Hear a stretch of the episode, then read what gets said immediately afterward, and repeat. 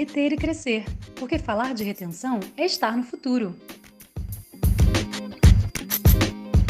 Fala galera, seja todo mundo muito bem-vindo a mais um episódio do Reter e Crescer. Eu sou a Franciele Gonçalves. Eu sou Paola Fudimoto. E hoje nós estamos aqui para trazer para vocês o último e não menos importante episódio dessa trilha. Lembrando a vocês que essa trilha a gente falou sobre conversas difíceis e a gente dividiu aí os quatro ep episódios entre dor de mercado e o porquê que é importante a gente falar sobre conversas difíceis. O segundo tema foi sobre técnicas, então nós trouxemos várias dicas de técnicas que vocês podem aplicar no dia a dia relacionada a conversas difíceis. No terceiro, a gente fez um roleplay sobre uma conversa difícil entre um colaborador e uma pessoa de RH.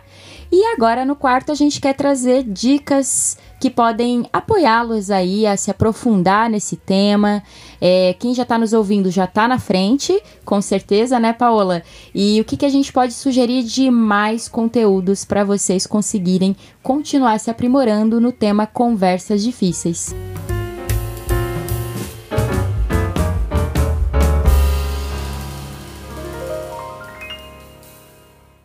Isso mesmo. Só para a gente fazer um recap aqui, por que, que é importante conversas difíceis?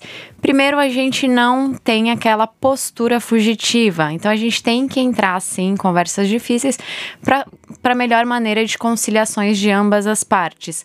Lembrando que a falta de comunicação, comunicações erradas, mal, má interpretações podem levar a uma queda no teu faturamento ou uma falta ou deixar de vender também que acaba impactando na projeção da empresa, perdas de clientes, ou seja, o churn. Então, conversas difíceis, no geral, elas têm que ser encaradas de frente. E aí eu queria trazer aqui nesse ponto uma coisa que eu li muito importante, já deixando aí como indicação, o livro Conversas Difíceis do Douglas Stones. Ele faz uma entrevista para o site HSM Experience e a pergunta é: quando que a gente entra, né? Por que, que a gente escolhe ter uma conversa difícil? Em qual momento a gente é, opta por essa conversa difícil ao invés da gente se esquivar? A resposta dele é: a vida é muito curta e algumas coisas são inconsequentes. Agora é preciso olhar a equação inteira. Ao decidirmos entre se esquivar e partir para o confronto, estamos apenas olhando metade da equação. Levamos em conta os custos do confronto e os benefícios de evitá-lo, mas não notamos os benefícios de enfrentar a questão e os custos de evitar esse enfrentamento. Os custos de se esquivar podem se acumular no caminho. Em apenas seis meses, você pode não ter uma relação com aquela pessoa, com aquele cliente ou com aquela empresa porque evitou o problema. Por exemplo, nosso roleplay. Se a Fran não tivesse trazido ali a situação, é, muito provavelmente ela se desengajaria da empresa e pediria demissão e a empresa perderia essa pessoa e a Fran uma oportunidade de melhorar, né? Continuando na resposta, o Douglas Stones traz, é, é, diz, né? Não estou dizendo para ter como regra ou verdade absoluta um ou um ou outro comportamento, mas para levar em conta todos os potenciais custos e benefícios, benefícios, tanto no curto prazo como no longo prazo, e fazer uma escolha inteligente baseando-se nisso. Sabe o Douglas Stones. Bom, gente, para mim o que fica de mensagem é, além de buscar conhecimento sobre, é a prática. Eu sou uma pessoa que acredito que a prática leva ao aperfeiçoamento, porque a perfeição a gente nunca vai chegar. Então, é, pratique, pratique, pratique. Ouça o reter e crescer, é, busque esses novos conhecimentos que a gente vai indicar aqui e coloque em prática. Escolha pelo menos uma, uma técnica para colocar em prática nas suas conversas difíceis, sejam elas com os clientes, sejam elas no teu ambiente pessoal e veja qual é o efeito que isso pode causar na vida de vocês. E assim, lembrando que a gente se comunica todos os dias, gente. Então a gente não pode pensar, ah, vou só praticar no meu ambiente de trabalho.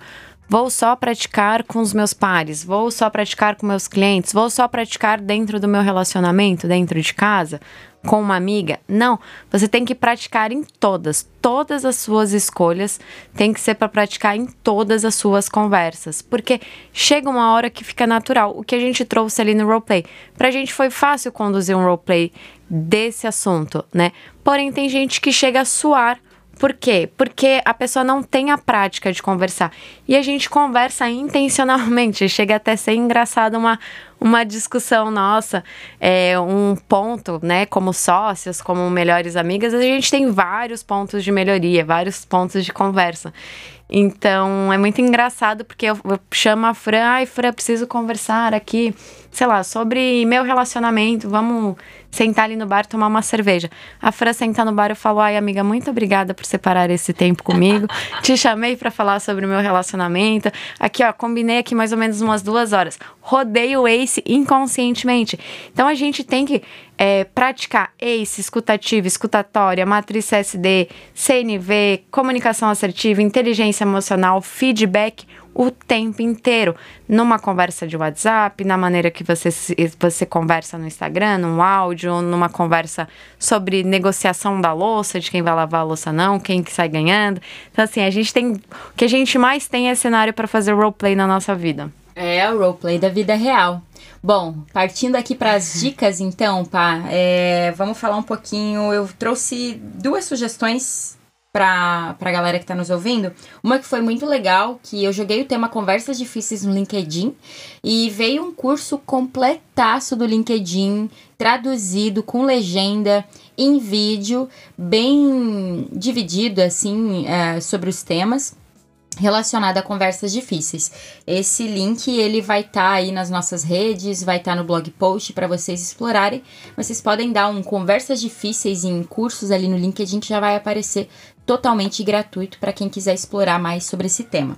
Também deixo de dica o livro que eu sou fã, curtinho, como Chegar ao Sim, é um livro antigo do William Ury e demais colaboradores, mas eu já falei sobre ele em outros episódios. Ele também foi um divisor de águas para mim com relação à negociação, mas entra muito de conversas difíceis aqui, porque a negociação também pode ser uma conversa difícil dependendo do cenário. Tá bom, pessoal? Essas são as minhas dicas para vocês continuarem se aprofundando no assunto. E eu deixo como dica, lógico, os nossos conteúdos. A gente tem o blog, a gente tem as nossas redes sociais e os episódios que a gente aborda sobre comunicação é o episódio 6 da primeira temporada, sobre negociação, e o episódio 8 sobre comunicação assertiva. Na prática, a gente também tem um episódio muito legal que é a entrevista com a Larissa Oliveira. Ela traz ali como ela conduz essas conversas difíceis com aqueles clientes que quebram as expectativas ou que estão alinhados de uma, um, de uma maneira um pouquinho diferente do que a gente pode entregar. Então, aquele, aquele cliente que manda um WhatsApp à noite, num sábado, como é que ela conduz essas, é, essas expectativas? Então, é um bom episódio também para você que é CS. Como livro, eu trago de dica Empatia Assertiva do Kim Scott e Conversas Difíceis do Douglas Stones. Certo? Certo, Paola. Bom, pessoal, obrigada para quem nos ouviu até aqui. Essa foi a trilha de conversas difíceis. E é isso. No próximo episódio vamos trazer outras novidades sobre segmento. Até a próxima trilha. Um beijo.